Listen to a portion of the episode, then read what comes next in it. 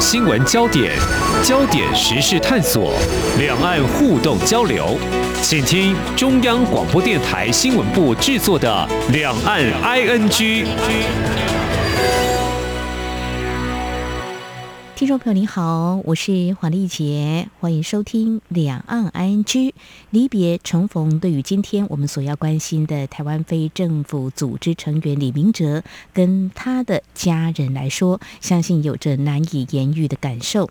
那么就在二零一七年三月，台北文山社区的学员李明哲，他从澳门入境中国大陆，却因为网络言论遭到中国大陆公安逮捕。那么在同年十一月，被以颠覆国家政权罪判刑了五年，以及剥夺政治权利两年，关押在湖南赤山监狱。那么就在今年四月十四号服刑期满，隔天四月十五号的今天回到台湾。那么他的太太李庆宇在昨天十四号发表声明，表示将会在李明哲完成隔离之后。举行记者会说明相关的议题。我想呢，李明哲回到台湾，对一路陪着李庆宇争取前往狱中探视，还有关押期间通讯权。等等啊，各项权利的呼吁，那么也希望能够捍卫这个人权。国际特赦组织台湾分会秘书长邱依林而言，他所看到的或许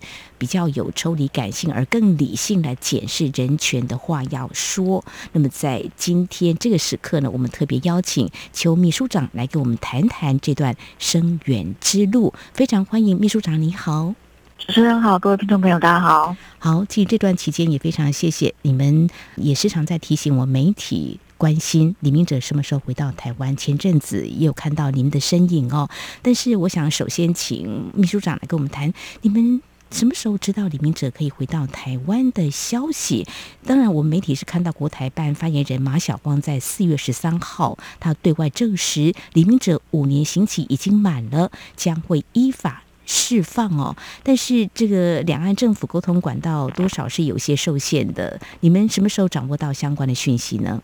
其实我们也是从媒体上面看到这个讯息。那很遗憾的就是说，在这个过程里面，因为家属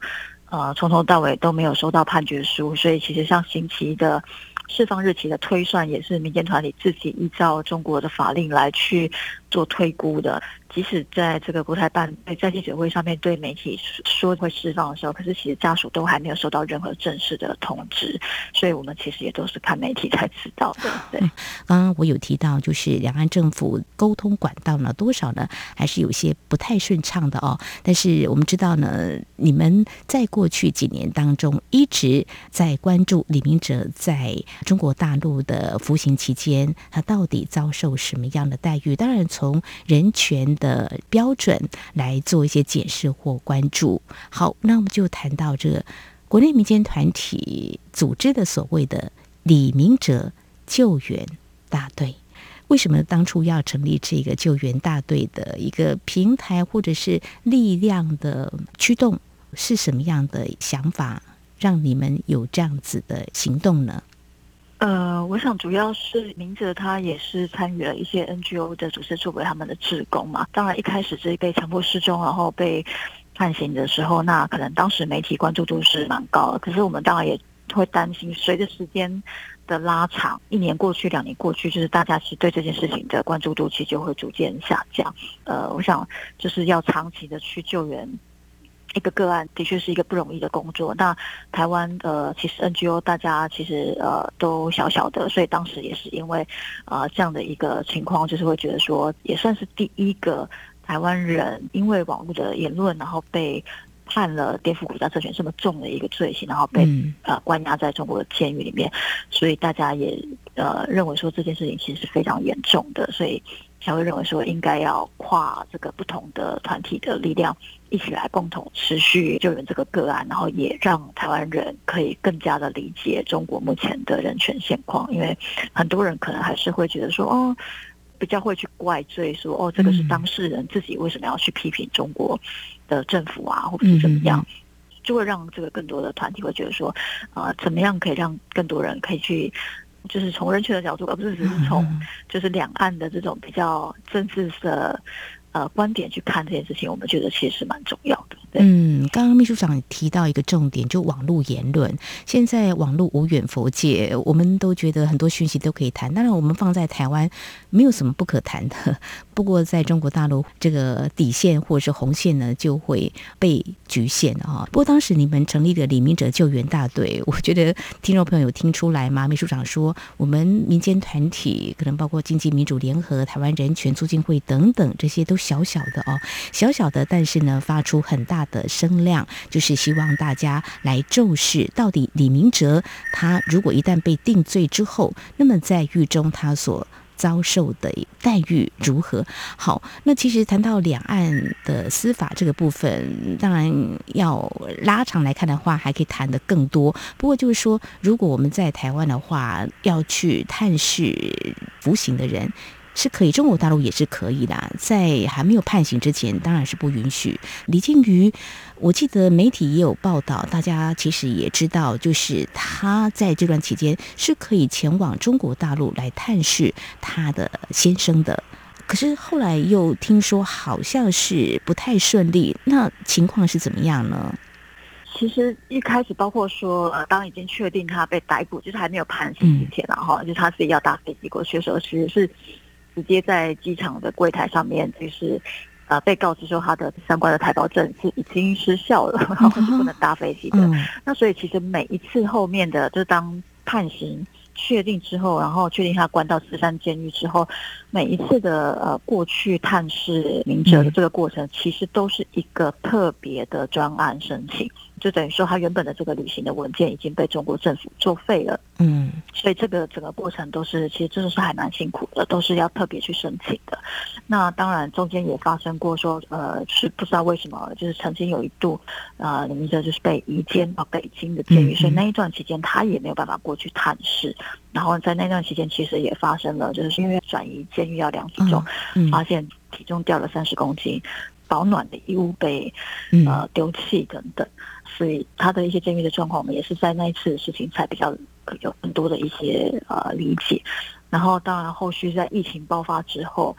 其实就几乎是完全没有办法过去探视。那本来这个根据中国的监狱法令，其实是可以拨打所谓的亲情电话，但是这个部分其实也一直都没有办法。啊，让呃明哲跟他的家人可以通电话，那所以这一块其实就是从疫情爆发到现在他返台的这一段时间里面，其实李建于申请了十六次希望探视或者是联系的这样的一个需求，但是是完全被拒绝的。那每次探视都要提出申请吗？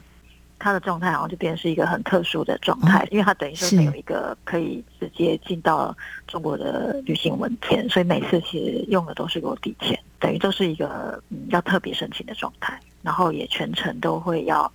有他们对方的单位的人要陪同，因为这个监狱是在湖南嘛，所以事实上搭飞机过去中国之后，你要再抵达湖南这一段路程，其实也还蛮遥远的。那全程其实几乎都是有。中国的国安啊，分成是在你旁边的情况底下，你才进到这个监狱里面去探视内名者。嗯哼，好，刚刚提到了感到纳闷，就是疫情期间，嗯，当然不得探视，可以理解了，但是连通个电话都没有办法，这实在是会让人比较嗯想要提出疑问的部分。当然也没有办法获得中国大陆那边的说明吧，我们就是一个只能够被动等待。然 后是这样子的过程吗？对，像李靖宇他在申请前往探视的时候啊，那我们在这个过程有没有跟我们的政府有一些联系，或是政府应该给我们一定的协助吧？嗯，其实，在救援的过程里面，当然都是一直有跟呃，就是政府保持联系，然后包括像我们后续有去做一些国际上面的倡议等等的，那也都有一直跟政府这边，就是也呼吁说，政府其实也可以在国际上面做一些努力这样子。那所以这个部分当然是一直都有的，只是说在那个过程里面，嗯，因为。的确，两岸这边的，就是政府跟政府之间的关系不是那么的良好，然后再加上这类的案件，其实大部分政府或者是一般家属可能都会很小心，所以呃，就是大家其实一直都比较不是那么习惯用这种高调救援的方式 来去进行个案救援。好，秘书长呢跟我们谈，在过程当中，你们的所谓的高调的声援哦，那是不是会有一些相关的影响？那也提到政府对政府，就两岸政府之间的一个联系的一个状况，通话管道的不是那么的顺利的情况之下，都会让这个过程当中并不是那么的顺遂哦。那所以你们就是我们组成一个李明哲的救援大队，就用民间的力量帮李靖宇寻求一些他想获知的相关的消息。嗯，有可能跟当地的台商或其他人做一些联系吗？嗯，可能的管道。嗯，我这边是没有啦，应该是说之前救援大队他们就是要去听那个审判的过程里面，当然在地的台商也有提供一些协助，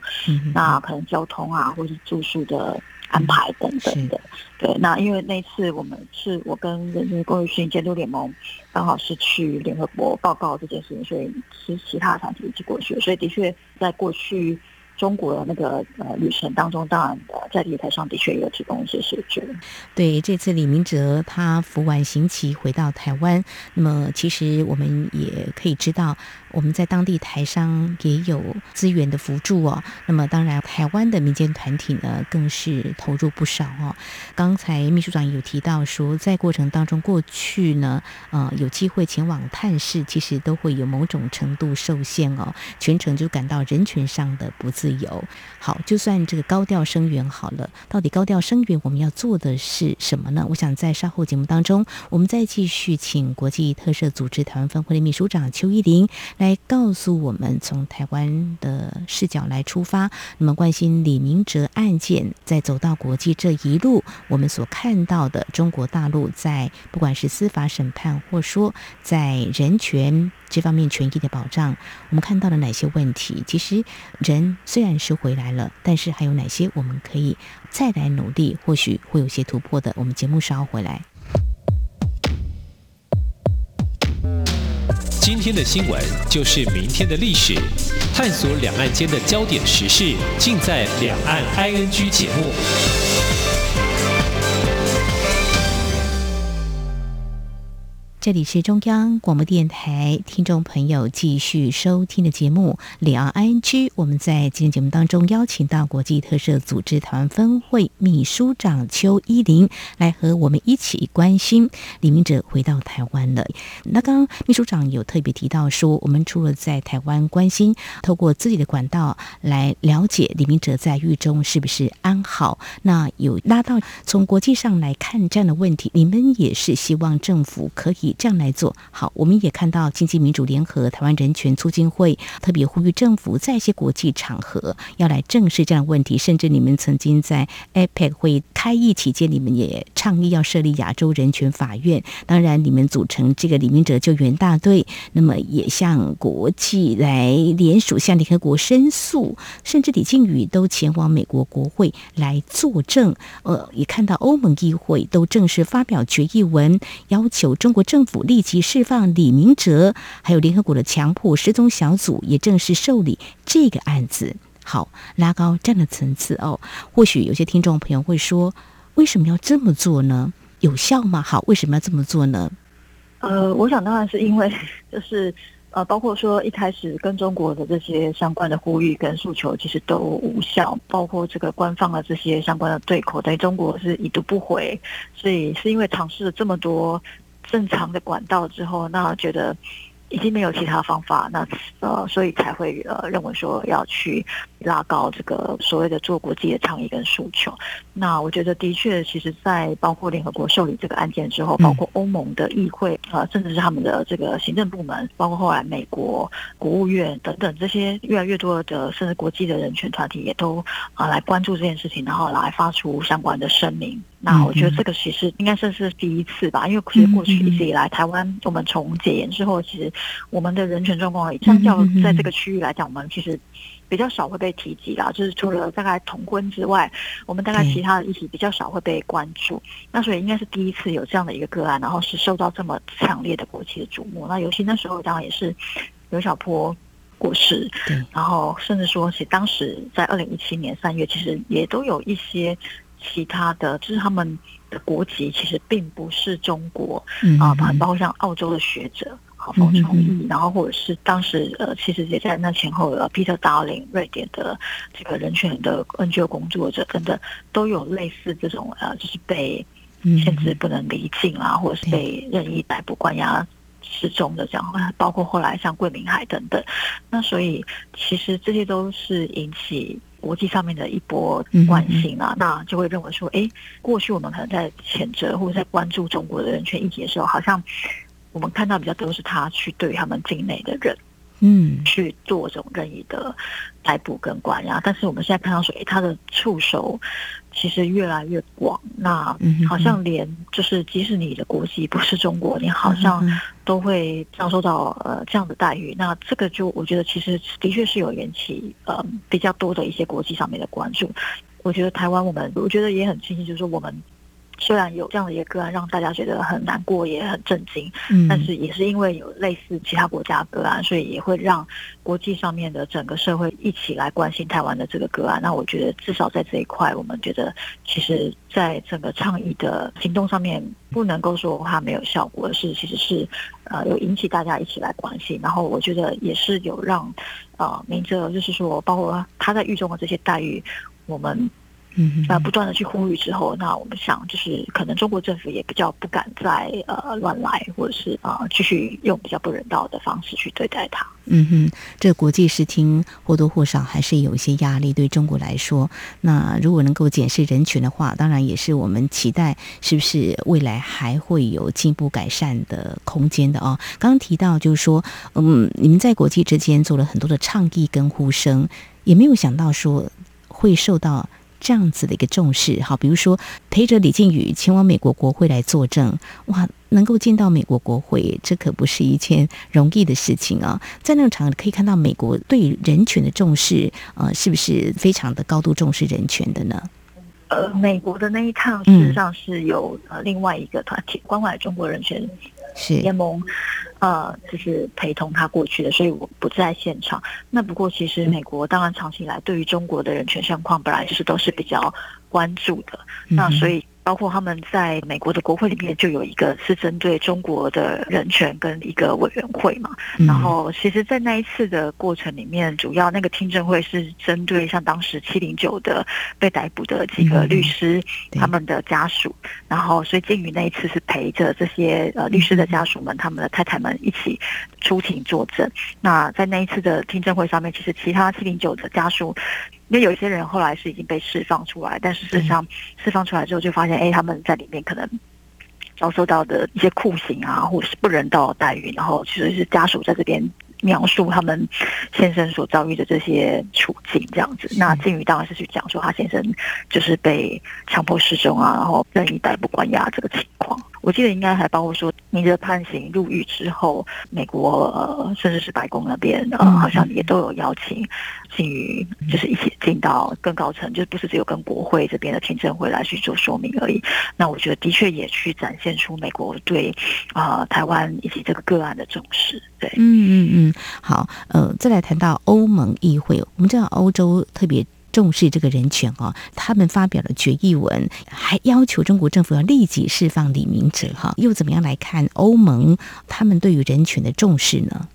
其实那时候欧盟的议会通过这个决议文的时候，我们是非常感动，因为当时其实台湾的立法院可能都还没有这么积极的 有相关的一些声明啊，那反而是好几个国家都。站出来发言，然后都呃认为要通过这样的一个决议。那其实当时我们就是正好是在欧盟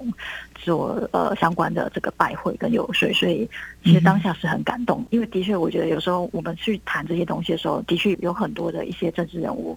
呃会觉得说两岸的议题很敏感，嗯，他们不想碰。那但是我觉得我们很感动的是说，哎，他们并没有因为这个政治的敏感，然后。而放弃了这个个案。他们本来决议文有提到刘小波嘛，但是他就同样提了李明哲。那我觉得说还蛮感动的，就是说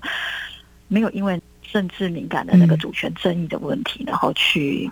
略过或者是去回避这件事情。嗯嗯，好，刚刚我们也提到联合国强迫失踪小组也正式受理这个案子哦。我想在国际之间透过。各种可能来让大家能够正视李明哲案呢？嗯，我想可以看到很多台湾可以。继续在争取啊，或说来突破的，那我们一个民间单位可以透过集结的力量呢，来为李明哲来发声，也是很不容易。会不会感受到中国大陆的因素或这个压力呢？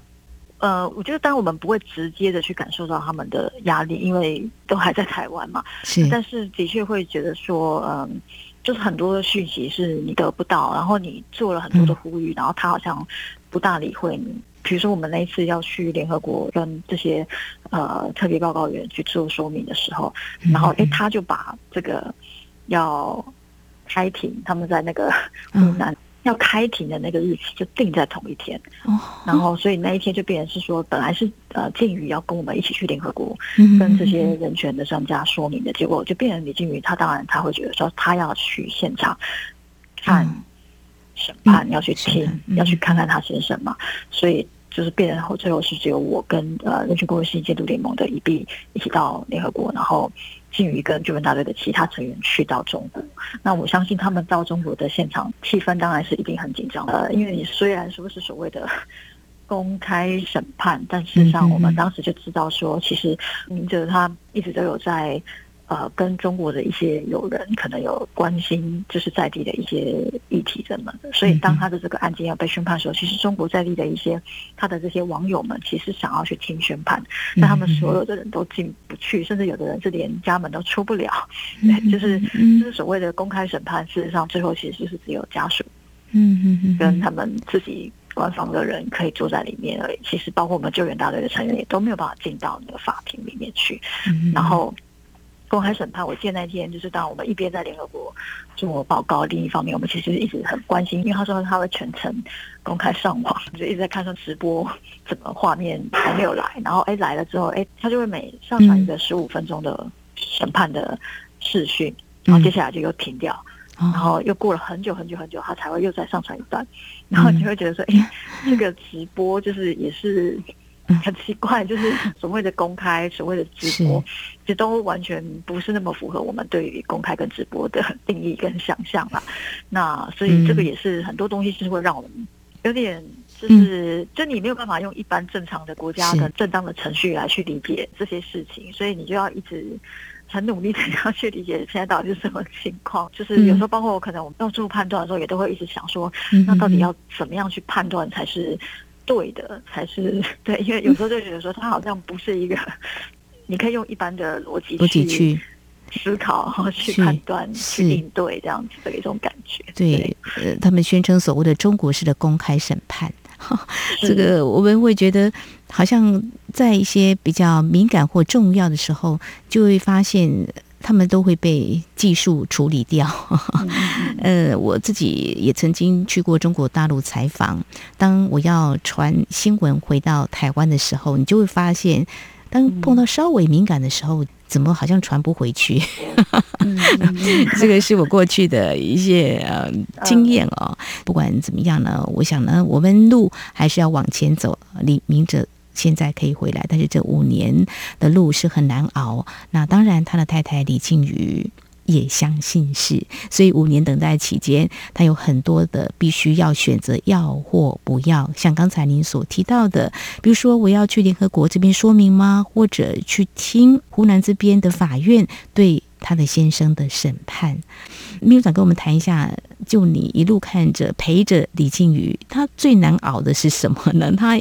有什么样的期待啊？其实我觉得，当然做家属，当然期待就是先生可以平平安安的、健康的回来嘛。那我觉得这个是非常基本事情，只是说，因为他受到一个很大的压力，就是说，因为他不是一个那么典型的 被害者家属。嗯，一般可能很多人会期待说，哦，家属就是要。为了先生，那是不是人家对方做出任何的索求，嗯，你都要同意呀，或者是你都要配合啊，或者你就是应该要是哭哭啼啼的啊，就是一个很柔弱的受害者家属啊等等，这些东西其实都是李俊宇所抗拒的。你会看到说，当时包括可能中国有派一个中间者来传话嘛，然后甚至说要他不要再这么高调，那甚至可能就是。其实他可能有一些方法可以让这个林哲回来怎么样，嗯但是他可能必须要配合他啊、嗯就是有一些条件等等。那这些东西其实你就会看到说靖宇其实是抗拒的，那因为他不想要。交出任何明哲手上的所有的任何的，不管是资料、电脑或者是任何的东西，然后他也不想要有任何的妥协。那他认为说，明哲其实他不觉得他有做任何错的事情，嗯所以他也不觉得他要用这种偷偷摸摸的方式来去进行任何的私下的交换，或者是啊呃委曲求全这样。所以他其实是一个还蛮嗯强势的被害者家属。然后这一点，我觉得的确很多的社会大众在一开始嗯没有办法接受，而且也不大谅解的，或者说觉得说，哎，他是不是有别的企图或想法等等？嗯那我觉得这一块也是他被误解的还蛮深的一块，因为当时可能也刚好有选举啊或什么的，所以也有一些人会说啊，他可能是呃有别的企图等等。但事实上，就是五年下来，你也看到说，其实他。就也没有什么其他要做什么要参选也都没有。其实做了这些事情，真的也就只是希望，就是说真的有用，可以让他先生可以早日回来，或者说也让这个大家可以更加理解他现在到底发生什么事情。我觉得他从头到尾也只是希望。就是努力的去帮他先生去做发声，然后让大家不要忘记这件事情而已。所以，就是一个不是那么典型的被害者家属，可能在这一块事实上是会蛮辛苦的啦。然后我们自己陪他这么长的时间，有时候看这些事情也会觉得蛮心疼。但是我觉得他真的很坚强。大家不知道还记不记得之前他去看中国那个法庭开庭观察的时候，是因为法院是禁止你带任何的标语或布条进去的嘛。对，我记得就是他当时就是把李明哲，他认为李明哲是无罪的，然后他支持他相信他先生的这样的一个标语，他是用刺青把它刺在他的手臂上面，嗯。然后就在他出来之后，他是举起他的手臂让媒体来拍照，嗯。对，就是他是用这样的方式再去表现出他对他的先生的支持。是，所以听众朋友，或许你也可以想，假设你是李靖宇的话，你会怎么做呢？我想每个人都会做出不一样的选择，但是我想呢，很多的问题，在李明哲回来之后呢，或许呢，大家也可以再去思考，就是中国大陆的司法的制度，所谓的一个公开透明的情况是如此。那如果一踏到所谓他们的人权的一个红线底线的时候，呃，又会如何？人权普世价值又应该怎么样来思考呢？我想这是一个非常严肃的问题。好，陪李靖宇走这段路也是蛮辛苦的。谢谢秘书长。过几天之后，是不是靖宇会有可能跟大家谈一下他的一些感受呢？呃，就是因为现在明哲进入台湾之后，要先进行隔离嘛，对所以我想应该至少也要十天的时间。那我们当然会看。就是家属跟当事人的情况同意的情况底下，可能也许就会有一个记者会。那你说小小的我们的一些民间团体的力量，我觉得声音也可以很大声。我们对于李明哲能够顺利回到台湾，有什么话要说呢？最后，秘书长其，实我们确认他已经抵达，然后平安见到了嘛。那当然，我们从头到尾都认为说他是无罪的嘛，就是他就是只是在发表他的言论而已，那只是他的自由，这也是他的人权。他在狱中这些处理，其实是完全的不符合国际的人权标准的。那最后呼吁说，呃，中国就是要去改善他的人权的现况。其实还有更多的嗯被任意逮捕的、关押的呃人权工作者，仍然在中国的监狱里面。甚至像是维吾尔人或者是藏人等等。那另外，呃，针对台湾政府，其实我们也呼吁陆委会，其实因为可能除了李明哲之外，还有其中国被消失或者是被任意关押的个案，台湾政府我们可能也需要做一些系统性的盘点，来去调查一下，就是台湾人在中国的人身自由或者是人权的现况到底是怎么样。我觉得这些也都还蛮重要的。嗯，好，非常谢谢啊、呃、你们的建议以及呼吁哦。我想人权并不是平白得来，是要争取，也应该捍卫的哈。好，今天非常感谢我们国际特赦组织台湾分会的秘书长邱依玲来跟我们分享这段您陪伴李庆宇，他默默等待，可以说是还是坚持他自我的一个性格的这种非典型的这个受害者家属的一种意志的一个坚定，来等待他先生回到台湾，真的是很辛苦，很不容易，辛苦你们了，谢谢你的分享，谢谢，谢谢，嗯。好，以上就是今天两岸 ING 节目，非常感谢听众朋友您的收听，王丽杰祝福您，我们下次同时间空中再会。